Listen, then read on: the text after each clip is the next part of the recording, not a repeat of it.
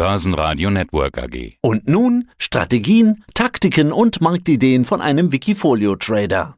Mein Name ist Kai Knobloch. Auf der Wikifolio-Plattform findet ihr mich unter dem Tradernamen Halbprofi87 und mein dort größtes Wikifolio heißt Trend und Fundamental. Trend und Fundamental. Gehen wir gleich ins Detail. Was machst du beruflich? Ich arbeite bei der Stadtverwaltung Freiburg, da so ein bisschen im Verwaltungsbereich, politischen Bereich. Genau. Okay. Wenn man sich dein Wikifolio anschaut, dann würde ich sagen, du hast eine der meist diversifiziertesten Wikifolios. Du hast jetzt über 60 Aktien, 36 ETFs. Hast du eigentlich eine Idee, wie viele Aktien hast du eigentlich damit theoretisch im Wikifolio in deinem Depot? Theoretisch, da müsste man wissen, wie viel nochmal jeweils in einzelnen ETFs drin sind. Ja, es ist eine Menge. Also ich sag mal, es ist wahrscheinlich sogar ein bisschen überdiversifiziert, wird man jetzt hm, der ein oder andere Akademiker feststellen, der sich näher mit dem Thema Diversifizierung beschäftigt. Also ein Tick weniger würde es, glaube ich, auch tun. Warum hast du so viele ETFs und nach welchen Kriterien hast du deine ETFs herausgesucht?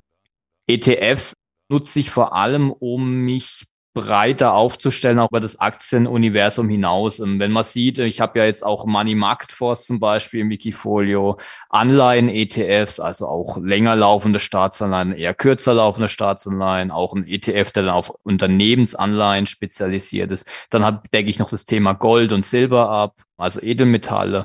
Und dann habe ich schlussendlich auch noch einen kleinen Anteil Kryptowährung. Genau diese Themen fahre ich überwiegend über ETFs und wenn man meine Einzelaktien sich anguckt, sieht man einen gewissen Schwerpunkt bei US Tech und bei eher deutschen Nebenwerten, das, die dann auch wieder eher Schwerpunkt Tech haben. Da gucke ich dann, dass ich über die ETFs halt auch noch ein bisschen Value reinbekomme. Also habe ein Value ETF oder auch mich ein bisschen breiter streuen noch über Emerging Markets oder auch ein ETF auf Japan.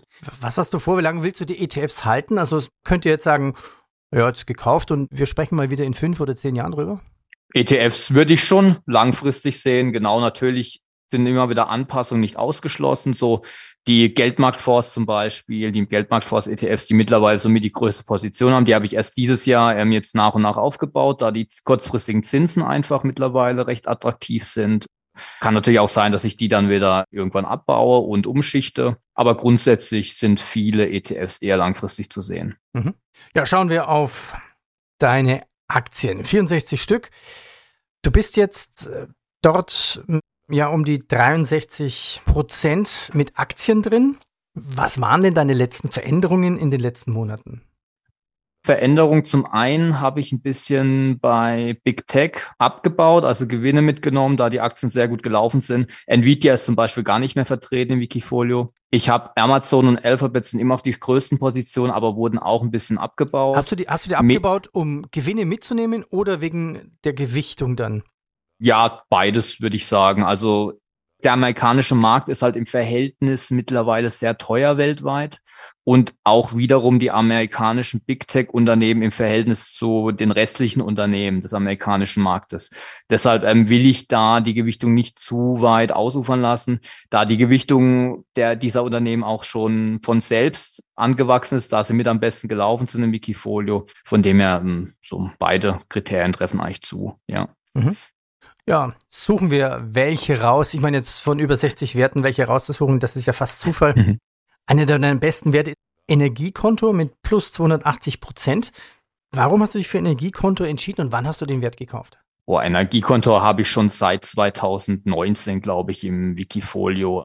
Da wurde ja das Thema erneuerbare Energien, bekam da immer mehr Aufwind und für mich eine der solidesten Aktien auf dem deutschen Markt ein Projektierer im Bereich ähm, Windkraft und auch Solar und ja, solides Unternehmen, wo mir auch die Entwicklung recht gegeben hat, auf das Unternehmen zu setzen. Ich habe dann letzten Herbst ein bisschen abgebaut, da ja dann auch nochmal im Zuge der Energiekrise auch diese Unternehmen nochmal stark gelaufen sind, unter anderem Energiekonto. Da habe ich dann die Gewichtung ein bisschen runtergefahren, aber bin hochzufrieden mit dem Unternehmen, mit der Aktie, genau. Mhm.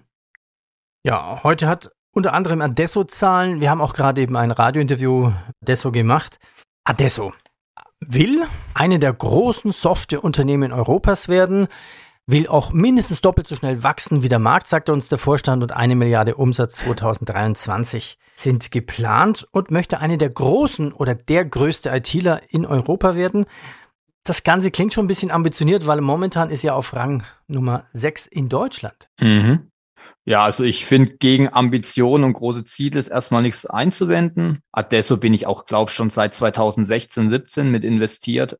Aus meiner Sicht, aus Aktionärsicht super geführtes Unternehmen. War auch eine super Aktie. Natürlich muss man aufpassen, dass man sich beim Wachstum nicht übernimmt. Man hat jetzt 30 Prozent Umsatzwachstum dieses Jahr wieder, aber die Marge geht runter. Also wir haben gerade kein rentables Wachstum, würde ich es jetzt mal nennen, oder wertschaffendes Wachstum. Ähm, aber grundsätzlich denke ich, die Unternehmensführung hat die letzten Jahre ähm, immer geliefert und auch bewiesen, dass die Strategie aufgeht. Deshalb auch eine meiner größten Kernpositionen. IT-Dienstleister, also wie Adesso oder GFT, sind die letzten Monate mit am schlechtesten am deutschen Markt gelaufen. Aber was mir Hoffnung macht, sowohl die GFT-Zahlen letzte Woche als auch die Adesso-Zahlen, die jetzt jeweils nicht überragend waren, wurden vom Markt gut aufgenommen, weil die Unternehmensführung jeweils auf ein positives zweites Halbjahr geblickt hat. Von dem her könnte ich mir vorstellen, dass IT-Dienstleister vielleicht gerade so den Boden finden oder eine Boden zur Bodenbildung ansetzen und eventuell die nächsten Monate auch wieder besser performen wie der breite Markt und zumindest mal die Underperformance jetzt ad acta legen. Dein Wikifolio heißt ja Trend und fundamental. Nach welchen Kriterien suchst du aktuell Aktien heraus? Ähm, das Fundamentale ist mir aktuell recht wichtig, weil wir schon auch teilweise überbewertete Märkte haben, vor allem wenn wir es ins Verhältnis zu den Zinsen setzen. Also ich sage es mal so, kann man aber auch Immobilien noch mit reinnehmen in diese Betrachtung. Entweder müssen die Zinsen wieder runterkommen oder die Bewertungen müssen runter in einigen Segmenten und bin ich mal gespannt, wohin die Richtung geht. Ja, vielleicht kommt am Ende sogar beides runter in Form von, von der Rezession. Deshalb sollte man schon aktuell auf die Bewertung achten. Man kann natürlich den Trend reiten, aber dann sollte man natürlich auch bei Trendbruch die Reißleine ziehen. Ich tu dann lieber mal gerne in Überbewertung hinein, Positionen eher ein mhm. bisschen abbauen und dann vielleicht nochmal, wenn der Trend sich dann wirklich abzeichnet zu brechen, dann nochmal weiter abbauen, ja, genau. Wie definierst du einen Trendbruch? Auf welche Linien schaust du dann? Natürlich kann man auf die kleinen Durchschnitte achten. Ja. Volumen sind wichtig. Hohes Kaufvolumen, hohes Verkaufsvolumen. Und dann auch noch Reaktionen auf Zahlen sind wichtig. Oftmals sind, kommen nochmal starke Zahlen, aber die Aktie sinkt schon. Das ist ein Zeichen dafür, dass ähm, es keine Käufer mehr am Markt gibt. Und andersrum, wie jetzt vielleicht bei Adesso und GFT, wenn die Zahlen eher jetzt nicht so berauschend sind, aber die Aktien nicht mehr weiter fallen, könnte es auch ein Indiz dafür sein, dass es keine Verkäufer mehr am Markt gibt, da die Bewertung vielleicht schon zu weit runtergekommen ist. Genau das finde ich eigentlich als eine ausschlaggebenden Merkmale, wie reagiert eine Aktie auf News. Du hast jetzt eine Performance von 168 Prozent seit Auflage, also im Durchschnitt 11 Prozent pro Jahr. Was ist denn momentan deine größte Gewichtung? Größte Gewichtung im Sinne von Einzelwerten. Mhm. Also Einzelwerte sind ja Amazon Alphabet aktuell die größten Werte, die ich aber teilweise auch ein bisschen versuche zu reduzieren in steigende Kurse hinein, um die, weil Big Tech läuft im Moment gut, die Zahlen waren auch gut bei beiden, der Markt hat sie gut aufgenommen, trotzdem da möchte ich die Gewichtung jetzt nicht ausufern lassen. Und dann kommen eigentlich schon viele europäische deutsche Nebenwerte. CGDIM, die mittlerweile so ein bisschen den Turnaround schaffen, sowohl was die Zahlen angeht, als auch die Aktie. Also IVU ist eigentlich schon seit Jahren eine Bank bei mir. Mhm. Ähm, Contron hat jetzt auch, glaube gute Zahlen vorgelegt und auch positiv darauf reagiert. Adobe ist schon seit Jahren ein Schwergewicht. Und dann kommen auch schon die genannten Dienstleister GFT und Adesso, wo ja GFT auch bis vor einem halben Jahr noch mit die größte Position im Wikifolio war. Genau. Ja, da hast du ab und zu mal ein paar Aktien drin, die nicht jeder kennt. Was macht Doppelpunkt? Ganz kurz, zum Beispiel 11-Bit Studios oder 11-Bit Studios, was machen die? Ähm, das ist ein Gaming-Unternehmen aus Polen. Also Polen hat da ein paar interessante Unternehmen. Ich denke mal, CD Projekt kennen viele eher. Die war ja auch mal lange gehypt, bis dann der Launch des neuen Spiels eher schief ging.